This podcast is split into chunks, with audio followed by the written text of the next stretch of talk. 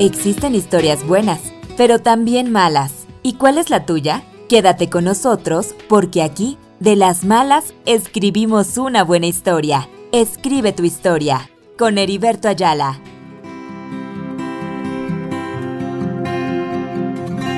Había escuchado ya de ese hombre que ayer cruzó temprano por este sanando los enfermos y regalando libertad hacia aquellos que cautivos están. Hola, ¿cómo están mis amigos? Aquí de nuevo con ustedes, su amigo Heriberto Ayala, para compartir otra historia de cambio. Historia escrita por una persona que ha llegado a tocar fondo por causa del alcohol. Las farras, la borrachera y la delincuencia eran su pan diario. Y estando en prisión dentro de un calabozo, solo, sin agua y sin comida, vio en la pared una frase escrita que decía Dios es amor. Y es allí que tuvo un encuentro con ese Dios de amor. ¡Qué bella historia! Escuchemos entonces la historia del pastor Daniel Santillán de Perú. Pastor Daniel, un saludo cordial para ti y bienvenido aquí al programa. Gracias, gracias hermano Heriberto, gracias por esta oportunidad.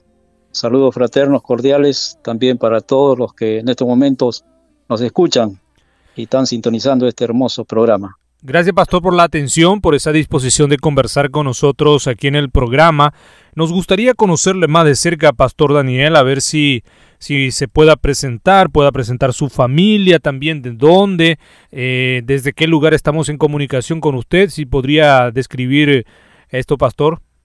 Ah, sí, quien les habla es el Pastor Evangelista Daniel Santillán, natural de la ciudad de Trujillo, de un distrito llamado La Esperanza, actualmente radicando en el más al norte de Perú, específicamente en Piura, en la provincia de Chulucanas. Pastor, me recuerdo cuando fuimos con un grupo de estudiantes allí por los 2006, tengo entendido, grupo de estudiantes de teología de Paraguay y visitábamos también la ahí la zona de ustedes, Chulucana. E, eso, eso estaría cuántas horas aproximadamente, pastor, de la capital de Perú, ahí de Lima, cuántas horas de viaje más o menos. Por vuelo, hora y media hasta Piura y luego por tierra una hora hasta Chulucanas, pero por vía terrestre desde Lima hasta Chulucanas son 18 horas en autobuses. Pastor, ¿y cómo está su familia? Si podría presentar su familia también, su esposa, sus hijos y en qué iglesia están sirviendo allí en, en la provincia de Chulucana. Sí, este, por la gracia de Dios, yo eh, tuve contraje matrimonio ya un poco de, de, edad, se podría decir, comparado con muchos que a veces casan temprano, ¿no? Formé mi familia aquí en este lugar, mi esposa de acá de Chulucanas, mi esposa se llama Nancy Condolo Arevalo. Llevamos ya 14 años de matrimonio y en los cuales tenemos una familia de tres hijos, tres niños. Esa es mi familia que el Señor me ha dado aquí en este lugar.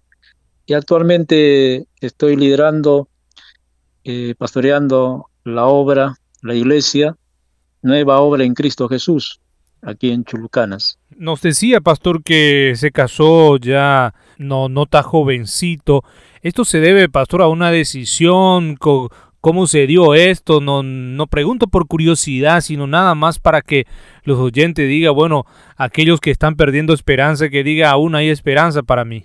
Cuando uno se compromete con el Señor y la obra, te olvidas de otras cosas, te olvidas a ti mismo, te niegas. Entonces en mí fue una negación. Me enamoré del Señor y me dediqué a su obra, saliendo por todos los rincones de mi país, todos los pueblitos diferentes, llevando el mensaje. Y entonces ya uno no lo pone como prioridad, por decir, el matrimonio, como muchos jóvenes ya llegan a 20 años o 25, se desesperan y si llegan a 30 peor, ¿no? Pero en mi caso no, yo tuve la, se podría decir, yo me casé a los 36 años, sí. Y la obra fue lo que me, ocupé, se podría decir.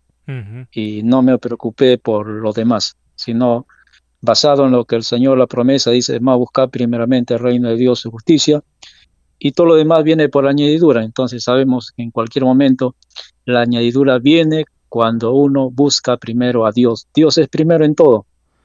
Pastor, nos decía que usted es de, de Trujillo, aquí, allí en Perú. Sus familiares, me imagino, son todos de allí.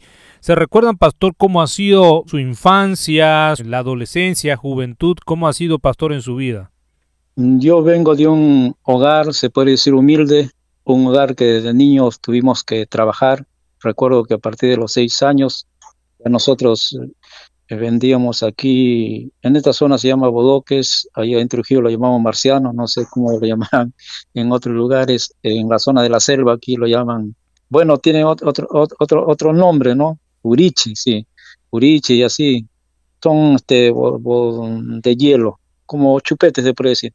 Yo recuerdo que a esa edad ya, ya eh, vendía todo ello. A las nueve vendía otros productos, recorría por las calles, a veces vendía naranjas. A, mi madre también le, o sea, y, no solamente yo, sino todos mis hermanos fuimos formados de esa manera. Por eso a veces cuando me preguntan, me dice, ¿tú tuvías juguetes? Bueno, no teníamos tiempo, porque luego las clases, luego las tareas y todo lo demás, entonces no teníamos casi el tiempo apropiado como para poder jugar, ¿no? Como muchos niños ahora que dedican todo ese tiempo. Y entonces teníamos que ayudar desde muy pequeños, se podría decir popularmente, a parar la olla, ayudar a los padres, a uno mismo. Me siento muy contento, orgulloso que eso haya sido así, aunque fue un tiempo, se puede decir, de, de sufrimiento a veces, pero todo ayuda para bien ahora que entendemos las cosas de Dios. Y de esa manera fue que llegué a la juventud y como todo joven, a veces ya uno muy se quiere experimentar y es ahí donde me debí de los principios básicos y, de mi familia, de valores que me habían inculcado y pude incursionar en lo que es este en cosas de delincuencia y, lo que es alcoholismo, de lo cual fue el Señor donde me rescató a mí. ¿Y cómo ha sido, pastor, e, e, esa vida que estaba diciendo de delincuencia, de los vicios, de las malas yuntas, me imagino seguramente también que tenían ese tiempo, pastor. ¿Cómo ha sido ese, esa vida? Sí, sí, eso comenzó desde el colegio, mm, nos escapaban al colegio, faltaba mucho a clases, a veces mm, motivo de eso tenía bajo rendimiento, y entonces eh, fue ahí que después cuando ya terminé como si estudios, lo que se llama acá secundarios, eh, continué este, más en trabajos, o sea, en construcción, y me dediqué ahí en la construcción, trabajaba y luego el vicio, como se dice, ¿no? A tomar y todo lo que ganaba, lo dejaba cobrar un sábado, para el domingo tomaba y para el lunes amanecía, como se dice acá, la moneda sin ni un sol en el bolsillo. Eso era el vicio, eso lo arrastré de, los 17 años que salí de la, de la, etapa escolar y me dediqué a, trabajar en construcción hasta los 22 años y medio. Estuve casi por un laxo prácticamente de, casi cerca de 6 años sumido en el alcoholismo. Yo llegué a ser un alcohólico, se puede decir, completo. Y si hubiesen dado título, me hubiesen dado un título. Pastor, ¿y cómo, cómo llegaste a entrar en eso? ¿Alguien te invitó? ¿Alguien te, te llevó a ese, a ese mundo de, del alcoholismo? En la construcción, cuando uno trabaja en, un, construcción, por lo general siempre se sabe que ahí eh, los mismos maestros brindan, por si cuando se llena un techo, aquí lo llaman techo ligerado, arriba. Entonces, eh, nosotros trabajamos lo, todo llenando techo prácticamente todos los días. Entonces todos los días ahí no te dan una chicha morada, una limonada, una gaseosa, sino todo es cerveza. Y la cerveza se lo tomaba, esa es la tradición que tienen en boca, eh, pico de botella, se puede decir directo, no con vasos, sino cada uno botella y, va, y termina, ese es el, el, agua, como se dice, o el refresco. Y me fue, como se dice, el alcohol de esa manera ya era como si dice como una ansiedad para mí, esperaba por decir, cuando no había por decir nada de techo, después entonces esperaba que se llegue sábado, terminando para recién ya después este, ir a gastar por decir en los bailes, en las reuniones, este, todo el dinero que uno ganaba. Y de esa manera prácticamente me despreocupé, llegó un tiempo que que ya lo gastaba todo, que cuando llegué a mi casa, eh, mi, mi padre me decía, Daniel, ya sabía que me dedicaba yo a eso, y me probaba, me decía, Daniel, da un sol para el pan. Y yo decía, no tengo. A veces en otra oportunidad, y se molestaba, a veces en otra oportunidad decía, da para el querosene. En ese tiempo cocinaba con querosene, no había ahora, como se dice, lo que ya la tecnología, ¿no? Entonces, este, eh, le decía, no tengo. O sea, todo el dinero ya no ayudaba. Llegó el momento que, que como en un principio se ayudaba, después ya no ayudaba. Todo lo que daba en el vicio. Llegó a un extremo después que trabajaba todo para el vicio. Mi padre me dijo, si vas a hacer aquí para corrupción, para tus hermanos de mala este, influencia, mejor te va de la casa. Fue de esa manera que fui expulsado y viví como un vagabundo por las calles, por diferentes lugares, ciudades de mi país, de un lugar para otro, durmiendo muchas veces en las plazas mm, de las ciudades, bajo a veces por sierra, bajo lluvia, una vida muy calamitosa, de la cual el Señor me rescató. ¿Qué se te cruzaba, pastor, por la mente estando en esa, en esa condición de vida, en la calle, como vagabundo? Estaba diciendo, ¿qué pensaba en ese tiempo, pastor? Yo llegué este, a un límite de, de, pensar, de decir, yo sé que un día yo voy a cambiar, voy a dejar el vicio, pero no, no, no pensaba en Dios, sino por mí mismo. Yo decía, ¿no? Esto lo va a dejar, como todo hombre a veces piensa cuando va dejando, dice, no, después yo así como lo lo cojo después lo puedo dejar, puedo abandonar. Pero cuando ya quise dejar, no pude dejar el vicio, no, ni los llantos de mi madre, que a veces me lloraba siempre, me decía, hijo, cambia. Y mi madre me decía, le decía, madre, no, este, yo ya voy a cambiar, pero quiero un capital para hacer un negocio ya, y, y, mi madre me daba dinero, entonces cuando, ¿qué hacía yo? Nuevamente el vicio me jalaba y nuevamente acababa todo ese capital, todo ese dinero, y ya no había solución para mí, para a veces por, por, por un mismo alcohólico o a veces actos de a veces de latrocinio. Uno a veces llega a parar este, a la comisaría, a los calabozos, eh, no, ni los palos de la policía, pues sí, me pusieron a mí modificar, nada, nada, nada. A mí lo que me trajo a los caminos del Señor fue mi, mi, mi cuerpo, se puede decir, mi, mis enfermedades que producto de mucho vicio, mucho alcohol, llegué a tener este cirrosis al hígado, úlceras al estómago, porque no tomaba solamente cerveza, sino hacía mezclas, por decir, tomaba cerveza con anisado, cerveza este con, con guinda, con, con cachina, que es el jugo de la uva. Eh, eso, eso cualquiera no lo toma, solamente personas como se dice que ya su cuerpo lo tiene ya adaptado, formado eh, para, el, para el vicio, para el alcohol. Y de esa manera mi cuerpo se fue destruyendo, siendo un joven ya en ese tiempo de 22 años, caminando por las calles me sentía ya este, a veces morir, de fallecerme, porque el dolor era intenso que tenía a veces en el estómago por las úlceras. Y, pero ahí yo mm, recuerdo que yo creía en Dios, pero tengo una particularidad que siempre, por la gracia de Dios, lo he tenido, que no he sido una persona eh, idólatra. Más mi familia sí lo era, tenía mis hermanos que ellos creían en imágenes, pero yo tuve, es, esa separación, tuve esa separación de que no, no, no adorar ni una, ni una imagen, ¿no?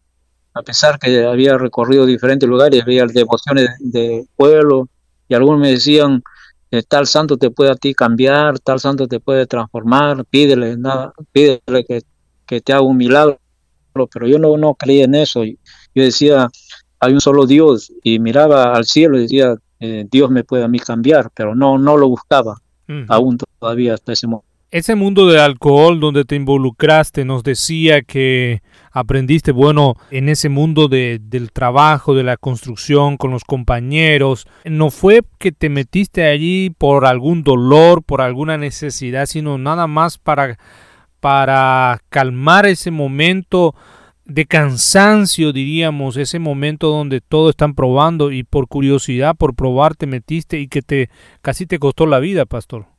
Sí, no fue por decepción. Algunos dicen, ¿por qué entrevista? Bueno, fue por una decepción. No, no, no fue nada por ello, ni, ni, ni por decir, este, por problemas a veces que pueda pasar en la casa, a veces con los padres, no para mí fue un gusto que lo cogí por decir estar en reunión, conversando, riéndose. Entonces sabes que el licor a la persona supuestamente le da gozo, alegría, ¿no? Y eso fue lo que Lo que a mí me gustaba de esa reunión, nunca tomaba solo, sino tenía que haber alguien con quien tomar. Por si a veces había momentos que tío estaba lejos, por un lugar donde no conocía a nadie, ahí yo hacía amigos para tomar eh, el trago, el vicio con ellos. En ese mundo de la delincuencia, decía Pastor, terminaba en calabozo, preso. Eh, en ese momento, ¿qué pensaba hacer? ¿Pensaba renunciar a esa, a esa vida no buena que estaba viviendo? ¿Qué, ¿Qué, estaba pensando en ese momento?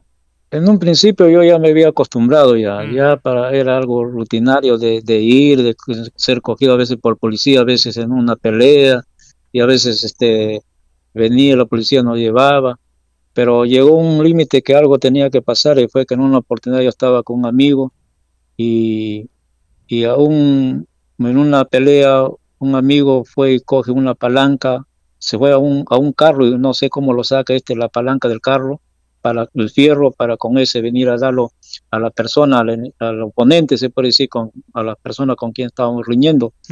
Y esta persona lo deja como si dice inconsciente y pensamos que había, había sido asesinado, pero gracias a Dios, Dios nos permitió, en lo cual yo estaba involucrado, ¿no? Por lo cual estaba acompañando. Fue de esa manera que llegábamos al calabozo en primera instancia, ¿no? Pero ahí fue que tuve temor, tuve miedo, porque yo pensaba que lo había asesinado, entonces dije, estoy involucrado y puedo hacer que a mí me digan que yo también he sido, ¿no? Y es ahí donde le, le, pedí a Dios en ese calabozo que tuve este abandonado, ¿no? Eh, solo porque al, al otro compañero lo, lo, lo retiraron. Vinieron su familia, no sé qué hicieron, como tenía familia, yo, ¿sabe? yo estaba solo, no, no tenía familia, vivía estaba en un lugar lejos, muy lejos de mi casa. Nadie se preocupaba de mi persona y me había portado muy faltoso con la policía que aparte de que me apalearon, quisieron vengarse conmigo de dejarme mucho más este, injusticia, porque a veces cuando pueden tener una persona, lo detienen solamente 24 horas y lo dejan. Pero este muchacho que había sido golpeado reaccionó y como no, no se había solamente sobre un pequeño desmayo, no había muchas contunciones, entonces eso fue que la policía optó por el otro dejarlo libre, pero yo continué ahí en ese calabozo. Y es ahí que tuve mi encuentro con el Señor en ese momento, porque estando yo allí, nadie me alcanzó un vaso de agua. Yo había estado viniendo de dos días consecutivos seguidos sin dormir, una noche sin dormir, tomando, tomando, tomando, porque yo tenía eso de que una noche, como dice, como nosotros lo llamamos toda la noche, ¿no? Trasnochando, eh, como si fuera una vigilia, tomando, tomando, tomando con amigos. Por si yo tenía particularidad que una ronda con los amigos tomaba, todos quedaban embriagados, yo me retiraba y buscaba otra ronda de amigos que estaban recién tomando y nuevamente ahí y ellos nuevamente pues sí quedaban borrachos, nuevamente yo seguía, o sea, era lo que se llama aquí un, un parador, lo llaman así, o sea, cuando una persona toma y no se embriaga así nomás, pero tiene eso de seguir y seguir tomando. A mí lo que me, me tumbaba era el cansancio, el sueño ya. Pero esa oportunidad estaba este, sin, sin dormir y esa noche ya me tocaba dormir en ese calabozo, pero estaba, había estado tomando, me acuerdo, en un lugar donde abunda lo que es la, cachina, jugo de uva. Entonces tomaba cerveza y cachina y ese es un entrevero, como si es algo tremendo, que quizás algunos que no van a escuchar y que han probado, han comprobado eso, van a entender en qué magnitud de alcoholismo estaba mi, mi, persona fuerte. Estando en, en, ese calabozo, eh, nadie mm, durante un 24 horas ya pasó todo el día, nadie me alcanzó un vaso de agua, estaba con sed, ni un plato de comida, mucho menos, nadie se acercó a preguntar. Eh, la policía no, no se preocupó, o sea, como venganza, porque me porté pactoso con el comisario de ese lugar, o sea, de reclamarle, ¿no? Como todo borracho. Y entonces, como escarmiento, quisieron que pasara ese sufrimiento, ¿no? De, de sed y de hambre. Y, pero estando ahí en ese momento, a ver que no tenía nadie quien preguntara por mí, eh, vi en las paredes que había muchas inscripciones, prescripciones de lisuras que ponen en los calabozos, pero entre, entre esas inscripciones logré divisar una inscripción donde decía Dios es amor. Cuando yo leí esa porción, Dios es amor, fue como algo como que Dios me dio entendimiento, un entendimiento sobrenatural que solo Dios puede dar a la persona, o sea, un discernimiento, donde pude mirar arriba al cielo y dije, Señor, o sea, imaginariamente, ¿no? La paré al techo, dirigiéndome a Dios, le dije, Señor, si tú eres amor, porque yo estoy así, si tú eres amor, toda, toda mi familia me, me ha abandonado, me ha dejado, nadie se preocupa por mí. Eh, si tú eres amor, yo, yo quiero tener ese amor. Y ahí fue que hice, sin saber, hice un pacto yo con el Señor. No sabía yo lo que era un pacto, pero ahora yo sé que yo hice un pacto con el Señor. Pero antes de esto, yo me había quedado dormido. Antes de que pase esto, yo me había quedado dormido por cansancio. Y me había acostado en el piso de ese calabozo. Y como estaba oscuro, no me había percatado que el calabozo estaba todo allí mugriento. Eh, los los que habían sido detenidos anteriormente, sabe que era el tiempo era de feria, o sea, era una fiesta en ese pueblo. Y a veces detienen personas, lo tienen ahí, y esa persona ahí se, se, orinan, se defecan, y había quedado toda esa no podredumbre allí, toda esa suciedad. Y yo no me di cuenta cuando me acosté. Cuando me levanto al día siguiente y veo ahí, no viendo mi condición que estaba, yo dije hasta dónde llegué, porque estaba todo, todo mi cuerpo que había acostado estaba puro excremento. Y ahí dije, tan bajo he caído, nunca me había pasado eso. Claro, había estado, este, andaba yo mugriendo también como un loco, pero a ese límite ya no, yo creo que no pocos han pasado por eso, quizás también no. Ah, y, yo dije, no, y es ahí donde vi esa, esa inscripción, Dios es amor. Fue en ese momento que yo le dije, Señor, si, si tú existes, si tú eres amor, yo quiero que experimentarte, quiero recibir un milagro tuyo.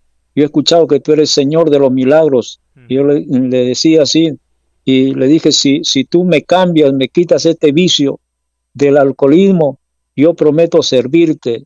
Yo quiero ser, le dije, yo, yo, yo me comprometo llevar tu palabra, ser un misionero. Hasta la fecha y yo en sí no sabía claramente, pero una oportunidad ya me habían predicado antes un amigo y me dijo, tú estás bueno para misionero. Y ahí un paréntesis. ¿Y por qué me dijo, está bueno para misionero? Porque cuando nosotros éramos niños, mi padre nos movía a leer la Biblia. En la casa había una Biblia. No era católica la Biblia, yo recuerdo que fue una Biblia que un testigo de Jehová fue y lo vendió, era pasta verde.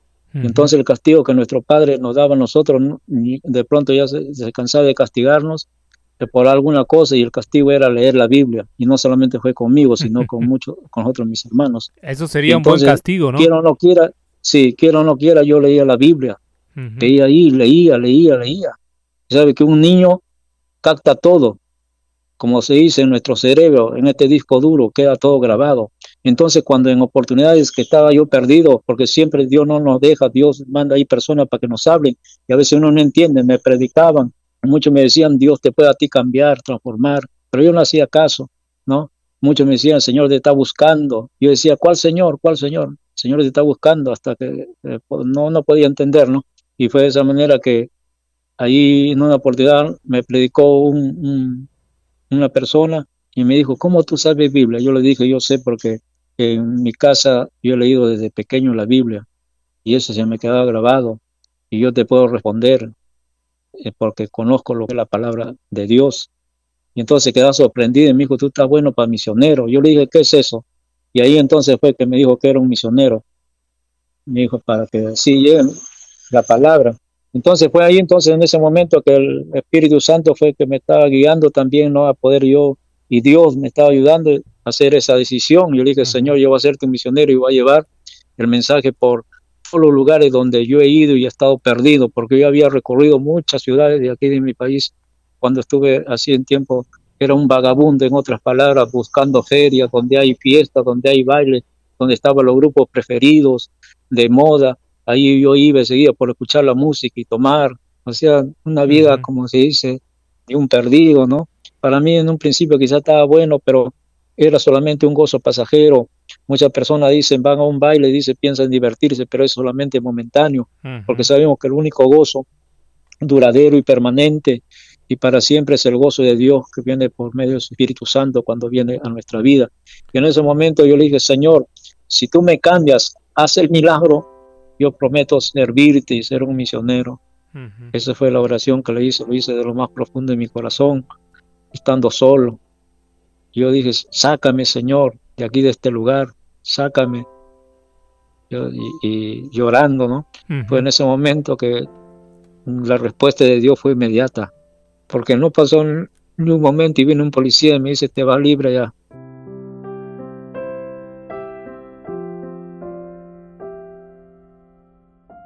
Y pude ver la mano de Dios cuando salí y dije, Señor, yo te he prometido ya que voy a cambiar, pero ayúdame, ya no va a tomar, ayúdame.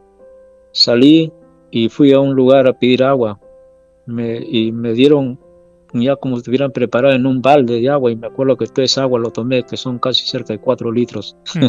Oh. Estaba con una sed, con hambre. Me decía, pastor, que también tenía una enfermedad por consecuencia de, mucho consumo del alcohol. Eso también ayudó en ese encuentro con Dios. ¿Podría hablarnos ah, al respecto, pastor? Cuando yo le pedí al Señor, le, dije que me quite el vicio, Dios hizo el milagro en, en mi persona. Porque cuando salí, la fiesta en ese lugar todavía continuaba. Había todavía trago, había licor. Pero mire cómo es Dios me quitó toditito, todito ese vicio, fue un milagro. Como siempre a veces me dicen, ¿y cómo fue eso? Le digo, yo no puedo explicar porque no sé. Yo creo que los milagros no se pueden explicar. Yo sé solamente que el Señor me quitó ese vicio y después ya no tuve nada de deseo de volver a tomar. Han pasado ya prácticamente ya cerca 28, va a ser 28 años y ya no, no, no, no, no, Dios me cambió del alcoholismo. Fue un milagro. Y en cuanto a lo que usted me dice sobre las enfermedades que cargaba en mi cuerpo, yo creo que ya después, paulatinamente, ya conforme al conocimiento, yo le fui pidiendo, Señor, sáname, cúrame. Y el Señor fue que me, sanó de todas esas enfermedades. Ya no, no, no tuve nada, nada después, no, hasta la fecha. Y ese fue el motivo que, lo cual, cuando Dios me llama al ministerio, mi llamado es, como se dice, como evangelista, y más enfatizando sobre las sanidades y los milagros, porque yo lo comprobé en, mi vida, de Señor libertarme del alcoholismo y de sanarme de enfermedades de mi cuerpo. Yo a veces siendo joven, mi cuerpo a veces temblaba, eh, así como si fuera mm, por el mismo frío, ¿no? este, mm, me daba calambre siendo joven. Todo eso el Señor me, me, me quitó.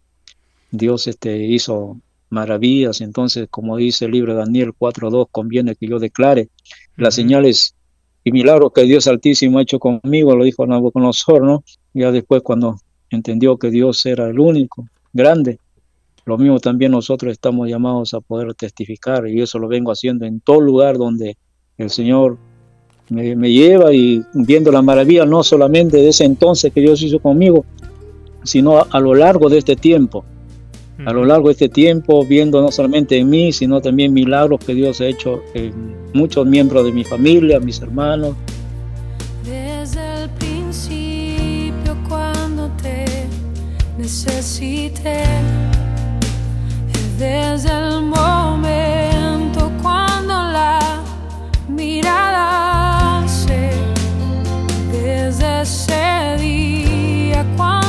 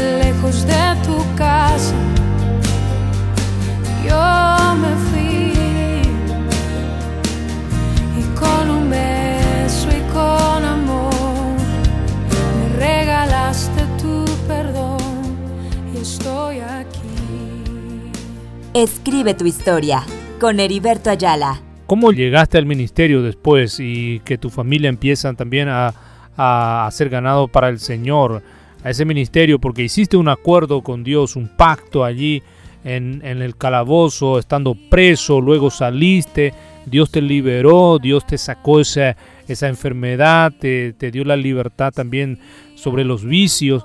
¿Y cómo, cómo empezaste todo ese ministerio de servicio al Señor, de evangelizar, de proclamar su palabra?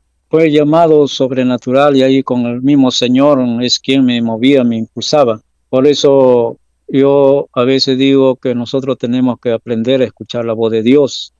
Una cuando ya me convertí al Señor, el Señor era quien me iba movilizando. Me pude mover y el Señor me lleva prácticamente, se puede decir, a un internado durante dos meses.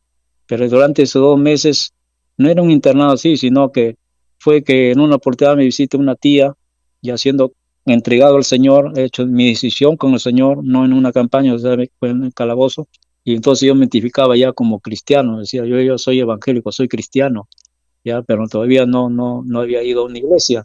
Llega una tía que era creyente, me dice, Daniel, me he enterado que, que te has entregado. Sí, le digo, tía, mi, tía me dice, Daniel, yo, yo estoy buscando un, un, un albañil, yo le digo, tía, yo, yo sé eso, ¿qué quieres hacer? Me dice, yo quiero hacer una casita de oración en, mi, eh, en, mi, en el patio de mi, de mi corral, ahí hay espacio, y yo le he prometido ahí levantar, porque eh, la iglesia donde ella congregaba quedaba muy lejos, entonces quedaba ahí en los días, eh, ¿no? Para poder hacer ahí sus reuniones. Yo le dije, yo tía, si es para Dios, yo lo hago, no te voy a cobrar nada. Y no supe yo cuánto iba a demorar, pero ahí me demoré dos meses. Durante esos dos meses mi tía me dio una grabadora y en esa grabadora yo escuchaba testimonios, iba escuchando coros, iba escuchando alabanza, escuchaba himnos, siendo nuevito, estaba como dice en pañales recién nacido, iba escuchando mensajes. Y me acuerdo, me acuerdo que ahí tenían, escuché los, mensajes de, de G. Ávila, de Rasky, los mensajes ahí de, de muchos otros predicadores que, que para mí eso me iba impactando, ¿no? Yo decía, yo quiero así predicar. No quiero así un día estar como ellos en, los coliseos, en las plazas, o sea, ya fue que Dios me iba ya preparando y metiendo ese, puede decir, esa ambición de servicio, no de darle la gloria a Dios. Y como yo le había prometido, le dije, Señor, yo quiero hacerte y llevar tu palabra a esos lugares. Pues así que de esa manera yo ya me iba visionando en campañas, en, en evangelísticas, y por la gracia de Dios comencé a salir a los cuatro meses, a los dos meses fui a una iglesia donde congregaban unos familiares. Ahí fue que ya entonces fui asistiendo, asistiendo, pero ¿cómo fue? A los dos meses ya de, de que estuve, decidí también llevar el testimonio a mi casa, a mi familia. Yo dije, mi familia me, va a ver, no me van a creer. Usted llevé un, un predicador que era un primo hermano mío. Entonces le digo, vamos a, evangelizar a mi casa. Fuimos a mi casa, salieron todos mis hermanos y mi madre. El que no salió fue mi padre, porque mi padre dijo, no, ese está engañando a los hermanos, ese nunca va a cambiar. No salió. Bueno, yo vi, pero toda mi madre y mis hermanos ese día hicieron su decisión y se entregaron al Señor.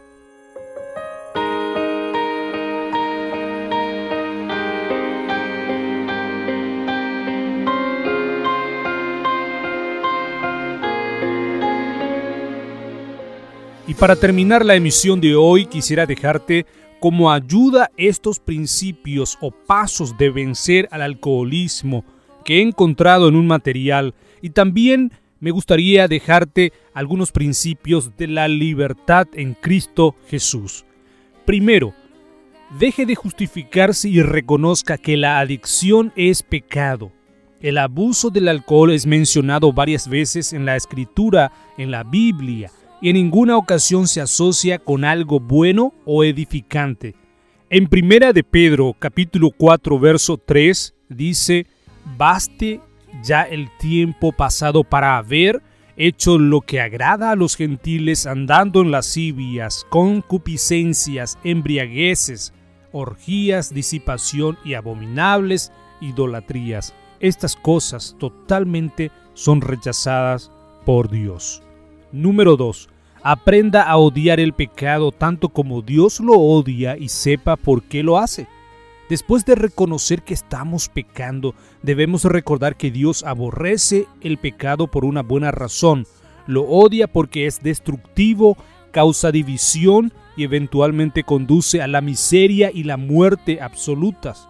Romanos capítulo 13, verso 13 dice, andemos como de día honestamente, no en glotonerías y borracheras, no en lujurias y lascivias, no en contiendas y envidia. Número 3. Haga todos los sacrificios necesarios. La mayoría de las personas que luchan contra el alcohol descubren que si realmente desean liberarse de su adicción, jamás podrán tocar la bebida otra vez. Muchas veces nos faltará fuerza para hacer estos sacrificios y es ahí donde nuestro buen compañero de sobriedad entrará para mantenernos en línea, en el carril, como decimos muchas veces. Por lo tanto, busquemos a un amigo o a un consejero de apoyo. Número 4. Reemplace la adicción con buenos hábitos. Ese vacío debe ser ocupado por el Espíritu de Dios su palabra de verdad y el deseo de no volver a pecar. Todo ese tiempo que antes perdíamos andando en borracheras, desenfrenos, confusos, puede ser aprovechado para enmendar las relaciones que hemos dañado y estudiar la palabra de Dios y servir a los demás. Número 5. Viva en libertad con Cristo y mantente firme. Gálatas capítulo 5, verso 1 dice, Cristo nos libertó para que vivamos en libertad.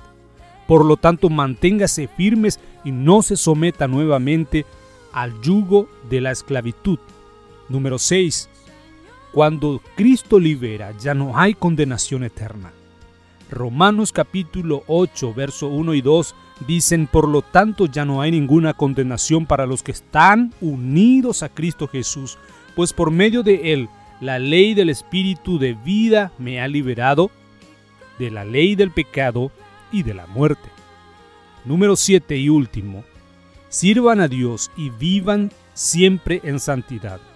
Porque Romanos 6, 22 dice, pero ahora que han sido liberados del pecado y se han puesto al servicio de Dios, cosechan la santidad que conduce a la vida eterna. Mis amigos, hasta aquí el episodio de hoy de Escribe tu historia.